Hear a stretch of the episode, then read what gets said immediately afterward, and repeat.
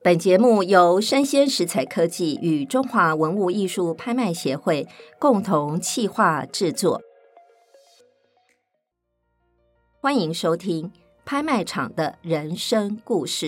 我是主持人拍卖官尤文梅。这是全台湾第一个以拍卖官亲身经历的故事来贯穿节目的内容。落选的那一刻，成交的不仅是拍品，也是他们的故事。那么上一集啊，我们的节目啊，特别有提到啊，我二零一二年在故宫啊，欣赏一个皇家风尚东西方珠宝的珠宝展啊。那说实在的，这一集呢，我就要延续这样子的一个珠光宝气的主题啊。那我就记得上一次提到的那一个珠宝展啊，其实里面呢有一个展品啊，令人印象十分深刻，啊因为它是一个翠玉的朝珠啊。那这个翠玉的材质呢，非常非常的透绿啊，而且呢，那个珠子啊也非常的大颗啊。那最主要的当然就是翠玉啊，翡翠啊。它在同治、道光年间之后呢，受到了清廷的重视啊。那当然，这中间很重要的一个人物就是慈禧太后了啊。那翡翠呢，成为朝珠主要组成的珠宝啊，就让我想到说，诶，哎我们这一集呢，就来谈一谈翡翠好了啊。那要邀请什么样的一位专家来讲讲翡翠呢？哈，我就记得我在去年。我到了一家在我们台湾非常非常有名的一家珠宝公司啊，叫佳记宝石。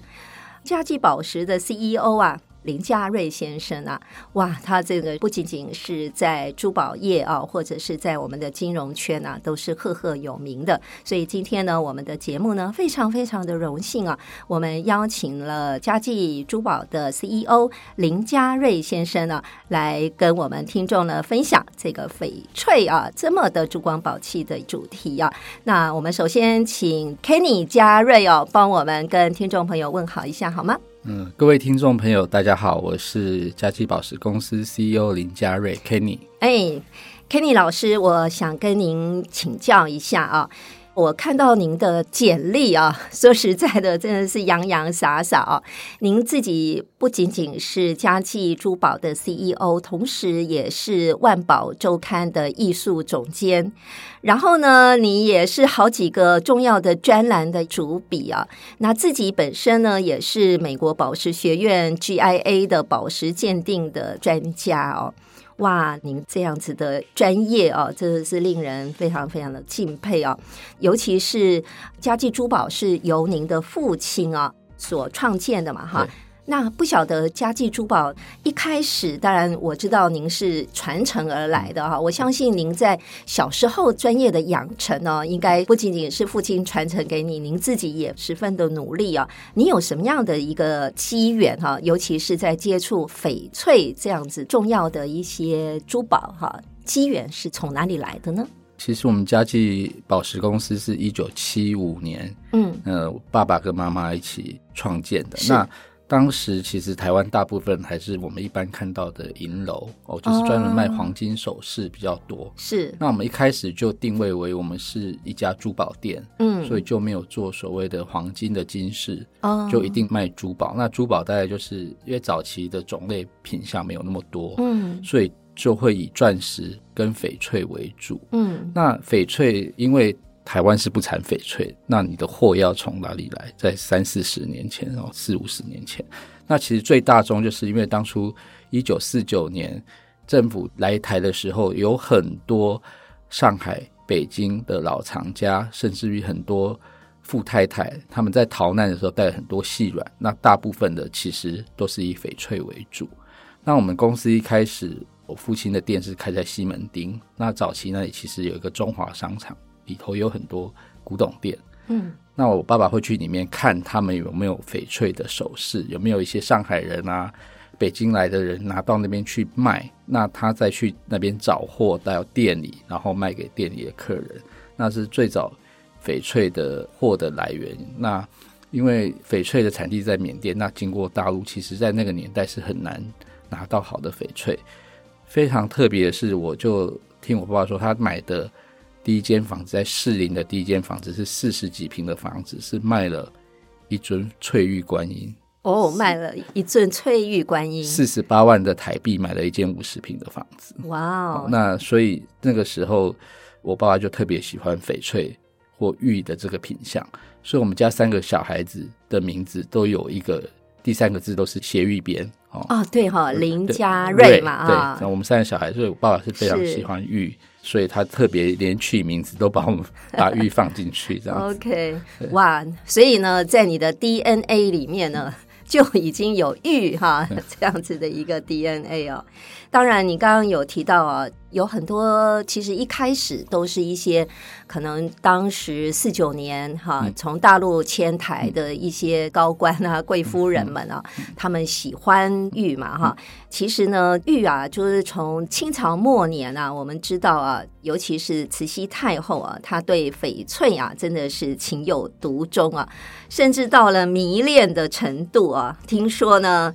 要送礼呀、要进贡给慈禧太后的话呢，哎，还是要送翡翠啊，才能够赢得她的芳心哦。有一个故事啊，他就提到说啊，有一个外交的使节啊，他送了慈禧太后呢一颗很大的钻石啊，结果呢，他本来想说慈禧太后应该会很开心，结果没想到呢，慈禧太后呢并没有非常非常的开心，而是看了一眼呢，就命令旁边的人呢把它放到旁边去了啊。那另外一位官员呢，哎，呈上了一块啊小而精致的翡翠的饰品，哇，慈禧太后就非常非常的开心哦。所以也有人说，我们对于翡翠的喜爱其实是来自于慈禧太后啊，就是朝廷啊对于翡翠的重视啊。那么，嘉瑞老师，您对于慈禧太后喜欢的翡翠哈、有没有什么特别的故事呢？其实翡翠它刚刚有讲到产地是在缅甸，是那最早其实开采是在宋末元初就有开采，可是真正传到中国，其实一直到清高宗乾隆的比较后期了，大概乾隆五十八年左右，才有从滇缅边境进贡翡翠的原石。那到了朝廷之后呢，他会命令苏州或是一些照办处比较会雕刻的玉工来把这些翡翠做加工，所以我们才会在乾隆之后才有一些翡翠的摆件甚至首饰出现。那刚刚讲到慈禧，因为她喜欢华人都是特别喜欢翡翠哦。嗯那她特别喜欢，其实还有一个东西没有找到，这有传说，嗯，在慈禧的墓里头，甚至有一个翡翠西瓜，就是那不知道那个流落何方。那是哦哦是有这个传说，可是也没有人见过。嗯那其实，在故宫呢，点播率最高的一件文物，其实就是翠玉白菜，啊对对也是翟翠，那时候是瑾妃的嫁妆。是那除了翡翠的饰品雕刻以外，它还有很多很吉祥的意思哦，嗯包括翠玉白菜上面的有宗丝哦，嗯就是那个虫，象征着子孙满堂。嗯或是翠玉白菜，它是清白传家，有很多好的意思，嗯所以一直在文化流传上，所有的华人就会对翡翠特别的钟爱。嗯嗯那慈禧是带动了这个流行的第一个人，哦再过来其实是我们的蒋宋美龄夫人。哦对是对蒋夫对对，人大家应该有看过她旗袍上的扣子是用翡翠做的。哇，他最后好像有出来媒体的一个照片上，我看到应该有七颗的扣子都是翡翠。哇，嘉瑞老师这个眼力果真是很好啊！人家可能都是看到耳环啊，什么手上的手环啊，哈、嘉瑞老师特别观察到他的扣子。我也有听到一个传说了啊，他说蒋宋美龄她非常喜欢翡翠嘛，她最喜欢戴的那个翡翠，听说是民国时期啊。是一个重要的官员，叫杜月笙。然后杜月笙呢，他当时用四万块钱大洋呢买回来一块翡翠的玉料，然后呢，因为那个翡翠的玉料，后来他就把它雕成一个手环，然后杜月笙的太太呢戴着呢。结果呢，蒋宋美龄就非常非常喜欢。那杜月笙的老婆呢，就顺势呢送给了蒋宋美龄。后来蒋宋美龄呢，一直到她一百岁生日的时候呢，诶，我们看到那个照片啊，上面还是她戴着这一对的手镯、啊。所以呢，诶，蒋宋美龄听说她也是带动翡翠的风潮之一的重要人士。提到这个，其实我们有经手过一件跟蒋夫人有关的翡翠的东西，哦，说来听听，嗯应该是老蒋总统啊，嗯就是我父亲，应该是九零年代那时候，是在日本东京有一个华侨，他是东京饭店的老板，嗯那他从别的地方，应该是收藏家那边买了一个翡翠的香炉，嗯那个翡翠香炉是当初因为最早老蒋总统是曾经在日本留学过的，他受过了日本人的照顾，他后来就送了一个翡翠香炉给他这个恩人。嗯哼那这个华侨是辗转从那边买来的。嗯那我爸爸看到了那个东西以后，又把它从日本呵呵拿回来台湾，然后卖给台湾的一个收藏家。那是当初那个信还有留下来，蒋总统写给那个日本人的。 哇，是那对是对对很对重要的一个证明哎对啊、对对。其实呢，我们有时候在不管是我们的交流啊，或者是要拍卖啊，或者是这一个拍品呢，大家要流传哦。其实呢，有时候有这样子的一个证明文件哦，真的是挺重要非常的。重要， 真的挺重要。然后，其实像嘉瑞，不管是您父亲哈、传承给您，或是你自己本身在做一些研究啊啊、我相信呢，您本身应该也有很多心得，尤其是您自己本身也是很重要的一位鉴定的专家哦。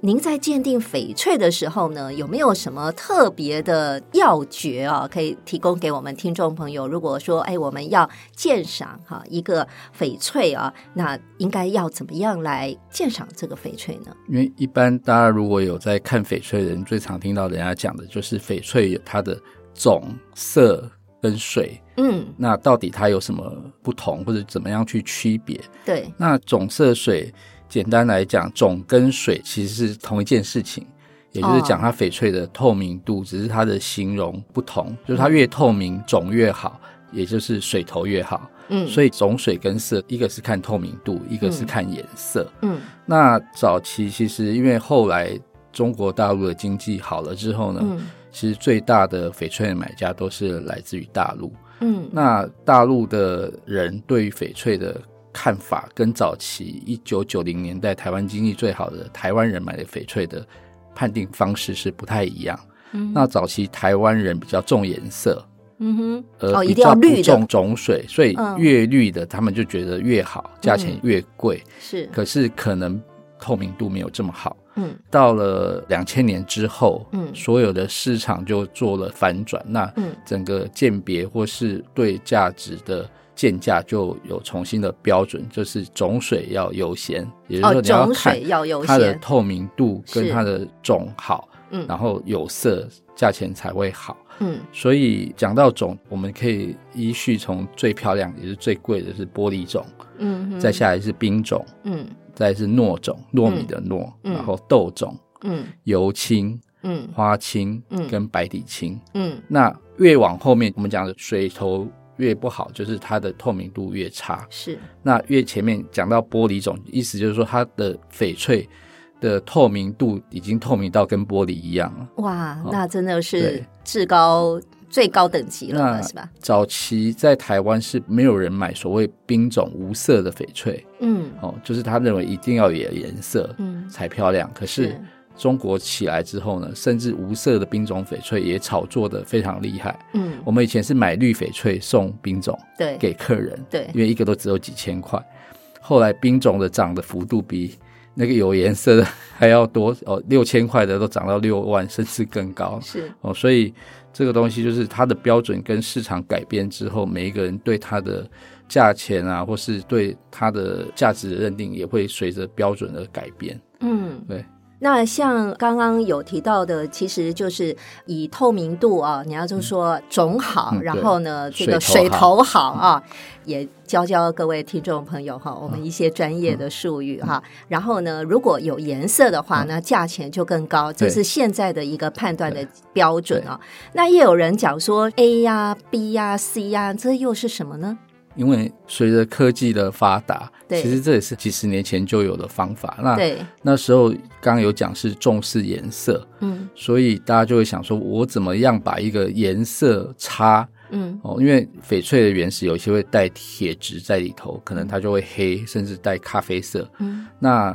做生意人为了想赚钱，他就会想出一些人工的方式来改善翡翠它的外观，甚至它的质地。嗯那我们很简单地讲，A、B、C 或怎么来区别的话，嗯，A 货就是纯天然，没有经过任何人工的手段去改变它，嗯哦，完全都是天然的，那当然是价值最高。那嗯 B 货就是刚刚有讲到翡翠，它里面可能会有一些黑点啊、杂质啊，那他们就会用一些强酸的药剂把里面的杂质洗出来，嗯那因为洗出来之后，你的翡翠的结晶的结构就会变得比较松散，它再把它打上环氧树脂，嗯然后把它强化之后，那就变成所谓的逼货。那它就已经有做过人工的手法去改变了它原来的本质。那 C 货就是除了把不好的杂质洗掉，还染上了绿色，就加色进去。哇，好，那这个就是更差。所以如果不知道的人买到了所谓 B 或 C 货，那价值当然跟 A 货是天壤之别。就像你买画买到假画，买古董买到假古董是是一样的。对哇，那感觉挺。严重的对啊。对对对对对，那我们怎么知道说它是 A 货或 B 货或 C 货？除了你本身很有经验可以看之外，其实也有会送到一些鉴定的单位哦。鉴定的单位，Kenny 老师要不要讲一下？嗯、因为其实翡翠的 A、B、C 货以科学仪器来鉴定，并不是那么困难，所以一般的鉴定所他们都会有一台拉曼光谱仪，嗯它哼，只要经过光谱仪一扫，大概就能很容易知道它是 A 货或 B 货和 C 货。所以如果在买价格比较高的翡翠的时候呢，最嗯好有附上鉴定书。那因为它的鉴定是相对其他的宝石是容易的，对。嗯。那一般鉴定书上面大概会登载什么样的一个内容？收到一个鉴定书，我们怎么样去阅读一它？般鉴定书它大概就会把它的尺寸、嗯它的重量。那其实最重要的就是它是不是有经过处理嘛？那就是它如果是天然的，它就会给你写上它是天然翡翠。那这是最重点，其实就只有看这个。那其实颜色，因为那个比较难用文字去表达，嗯那所以最重要还是看它是天然或是有经过人工去动手脚。所以它对对上对面我们就是要看两个字，写天然。那有这的两会个写字 A 货，那有的嗯是天然翡翠。那如果经嗯过处理，它就会写说经过什么样的处理。对，嗯，所以就是天然，当然也有天然的价格了对的哈对。的那处理过的就有处理过的价对格对对对哈对，毕竟是不一样对，的没。有错。嗯，那像这些翡翠的话，当然现在在市场上的价格真的是节节的高升，尤其是现在像矿区有很多都是禁止在开采了嘛，哈、在我们的艺术的拍卖会上，我知道 Kenny 老师也常常征战各大的拍卖场哦，尤其是您自己也有拍品送重要的拍卖会啊、您在拍卖会您所观察到的翡翠的交易哦，有什么样特别的资讯要分享给大家吗？嗯其实刚刚一开始有讲到一个翡翠的草珠，对，那其实，在拍卖上创了翡翠拍卖的珠宝的天价，也是一串翡翠的珠链。可嗯是这个珠链非常特别，它是二零一四年苏富比在香港嗯拍卖。可是我们刚刚讲到，其实大部分的翡翠藏家都是华人，哦嗯不管台湾、中港台哦，或者是说华侨。对可是这很特别的是，这一串翡翠珠链的拥有者是一个美国人，哦好，他是一个很有名的家族，是芭芭拉·赫顿二十岁的时候，嗯他爸爸送给他的一个生日礼物。嗯那圆珠的 size 非常大，嗯哦，从十五米米到将近十九米米，哇哦，那好大一个、有哦，二十七颗。哦那最特别的是它的扣头还是特别请卡地亚做设计。是那这一件珠链呢，其实在一九八八年就有出现过在拍卖场，那时候拍的是一千五百六十万港币。嗯，那又过了六年，一九九四年、就几乎翻倍了，哇就拍了三千两百七十六万的港币。嗯哼那那个时候就是台湾跟香港经济最好的时候，台湾第一次股票上万点，所以那一波是由台湾人跟香港人炒上来。是那一九九四年这一条珠链卖掉之后，就隔了二十年之后才再出现在市场上。嗯二那就零是二零一四年喽。那嗯二零四年卖了一个非常令人不可思议的价 格。好，我可自己是先做好 多可少是钱啊很呢特，别的是，嗯这一件东西其实我还是 under bid。还 哦，您是 under B，那为什么会哦这样？不是我去买，因为那时候我在大陆的中欧商学院上课，是然后我有一个同学，嗯他是杭州的一个很大的公司的老板，嗯嗯那他很喜欢这个珠链，可是因为他人没有办法到香港，他说：“嘉瑞，你去帮我拍，嗯然后你比我懂，嗯，那你觉得我能举到多少钱？你电话跟我联络。”嗯那那时候其实就从五千万开始一直往上喊，嗯喊到一亿六千万的时候，我的同学就问我说：“那我们还不要往上再加？那加到一亿八，我就跟他说我们要停了，因为再加上佣金就过两亿，我觉得这个东西两亿港币就是 overprice。”其实一亿八已经有点，因为我觉得他很有有点钱，他不 care，可是我觉得有点高。嗯，可是所以最后落锤价加佣金是两亿一千四百零四万的港币，是。那我也很好奇是到底谁在跟我举 从五千万？结果那个人也有在现场吗？结果果然跟我想的差不多，是卡地亚自己买回去。哦，那为什么会是这样？因为卡地亚他们在法国有一个自己的博物馆，对，可是他们都是以西洋人喜欢的珠宝为主，嗯里头几乎没有什么翡翠，嗯，所以这件是卡地亚做过翡翠珠宝最重要的一件，所以他们自己就把它买回去。嗯，对好，原来是我们嘉瑞老师跟卡地亚在竞争哦。 啊，那这里的特别跟听众朋友说一下哈，什么叫 under bid 哈？就是说您可能拍得的这个拍主啊，他的前一手价格的那一位出价者啊。当然呢，我们常常会讲 under bid 的，可能也是。或许他比较理性了啊，他大概对市场价位也很了解啊，所以呢，他可能会在他认为很重要的那一个时刻呢，他就先刹车了哈，不然就是又要冲出去了啊，又要创造天价了啊。那除了这个之外呢，其实我想 k e n n 老师在拍卖场上您也特别的有经验哈，呃，您自己在店里的收藏里面。是不是也有一些是从拍卖会拍卖回来的呢？其实我们除了珠宝以外，因为我父亲蛮喜欢古董文物的，是那所以他买的第一件古董是一件瓷器，哦，就买错了，就被骗了。 是啊所以他觉得说，如果要买古董，还是从自己懂的东西开始买，了解，所以他就改买玉器雕刻，是从和田玉嗯哼，或是翡翠下手。那是不管大件小件，小到鼻烟壶，嗯或是大到百件，都是以宝石做材质嗯哼的雕刻，不管它是刻成什么样子，他会觉得说，至少它的材质还有一定的价值在，对不会像买错一张画。或是买错一个瓷器，等于就是变成归零。 哦，那所以我们就收藏了蛮多翡翠的玉雕的摆件，所以我是们曾经有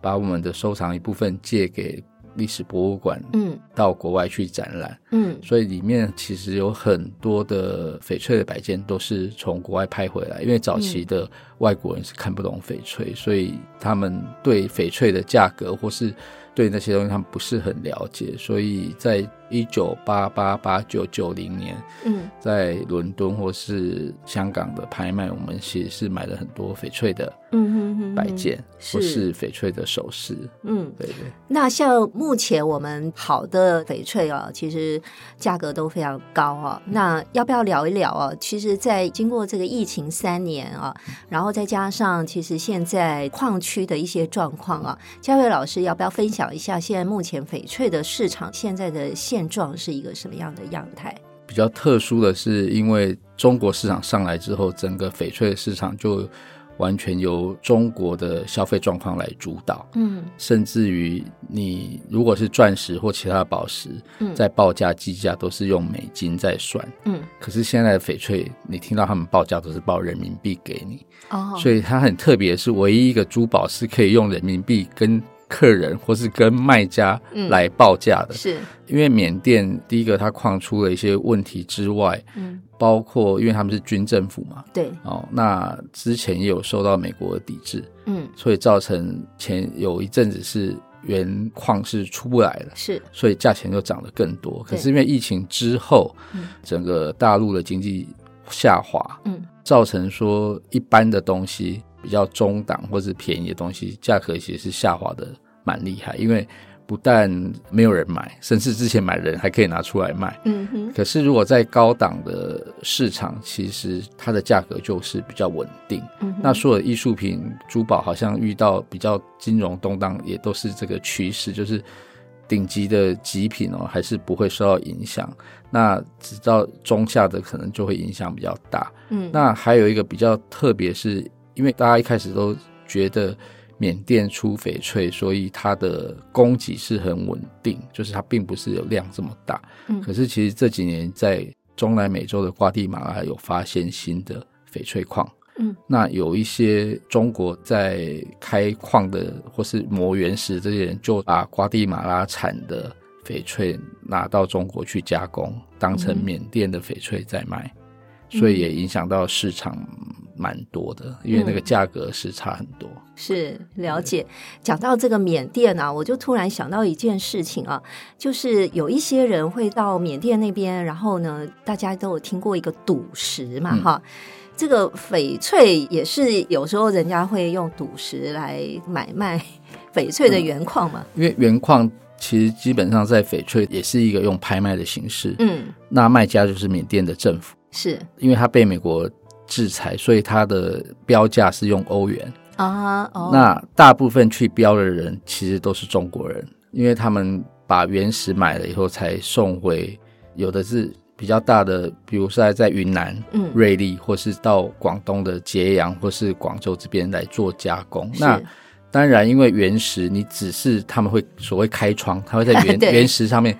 磨下一块皮，对，让你看，然后用灯去照，那当然就会赌的成分很大。原因是是因为翡翠的颜色，我们刚刚讲它的颜色对嗯跟透明度很重要。那它是一个比较特殊的结晶，它是比较属于像纤维状，所以它走一个色带。嗯那它色带到底是多长、多浓、多深，或是里头有没有裂？其实你不是那么容易看到百分之一百。嗯那就要凭经验，甚至是凭运气。如果你开对一个石头，可能赚了十倍、二十倍，嗯哼，可是你开了，如果不如预期，有可能也会倾家荡产。嗯那那专门赌石的人，我们都会看，他们是买暗货的人。买暗货那哦我们是买已经切完磨好的 成品，我们是买明货，哦，你们是迷对惑对对啊，不是好坏的意思，就哦我是知他道们，我知道因为他们嗯暗就是他们叫暗中摸索，然后是很像买乐透的感是觉。那我是们是已经开奖 之后，开奖之后直对接对对直对对对接对交易对对，了解了解，今天又学习到了哦。人家还有一个说法，我有一个朋友啊，他买了一个翡翠的手环给他太太，就有一次呢，他太太啊不小心摔了一跤，就摔了一跤呢，翡翠的手镯就断了。那这时候呢，先生就跟他讲，他说：“哎呀，这个玉啊，帮你挡灾嗯了哈。那因为呢，平常呢是人养玉啊，那可能戴久了玉养人啊，真的有这个说法吗？其实很多人就说，除了什么挡灾啊，或者讲说待遇可以保身啊，对对，那这些都是给你除了珠宝的附加价值，除了它的价格的增值之外呢，其实还有给你心灵上的一个，不管是你会觉得戴起来比较心安，像有人有宗教信仰，可能会戴个玉观音啊，啊或者是，戴一些就是戴在身上，觉得它会保佑你。那嗯很好笑的是，你说翡翠这个东西，其是实戴镯子，嗯，他们很多人说其实是要锻炼你的修养，哦锻炼我的修就养是让你脾气变好。啊，因为你如果戴一个很贵的手镯，你生气一啊敲桌子，它可能就断 了。好，那好甚至大陆他们会戴一对镯子，两手都戴，那你嗯就会动作变得很优雅，嗯很轻手轻脚，你就是不会大拉拉的手乱敲，怕会把手镯敲坏。啊 那也会人变得比较有气质。嗯，那刚刚讲说，在佩戴宝身有一个很有趣的文化差异，是因为像一般我们的印象中，你会觉得会有佛教信仰，它可能会有戴玉观音或翡翠的弥勒佛。嗯。你会觉得男生要戴什么呢？呃，得让我想想看，男生应该是戴观音吗？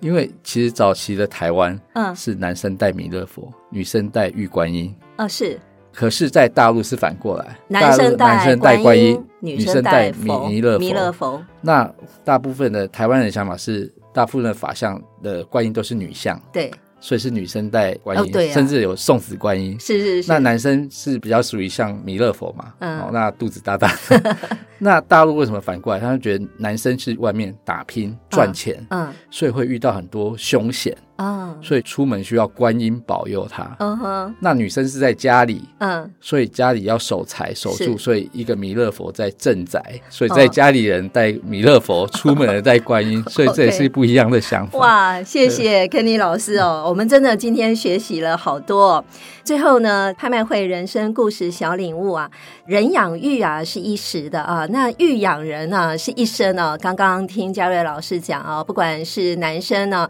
不管您是要戴观音或是戴佛啊，那女生呢，不管是戴观音或戴佛啊，其实呢都是非常美好的寓意啊的祝福啊。也希望说各位听众朋友呢，哎，你也可以去找一块翡翠啊，然后呢来护佑你，伴你左右啊，护佑你一生哦，哈。落锤的那一刻，成交的不仅是拍品，也是他们的故事。我是主持人拍卖官尤文梅。我是嘉熙宝石公司执行长林嘉瑞，邀请您继续锁定我的 Podcast 节目《拍卖场的人生故事》，感谢您的收听，期待下一次与您空中相遇，拜拜。谢谢。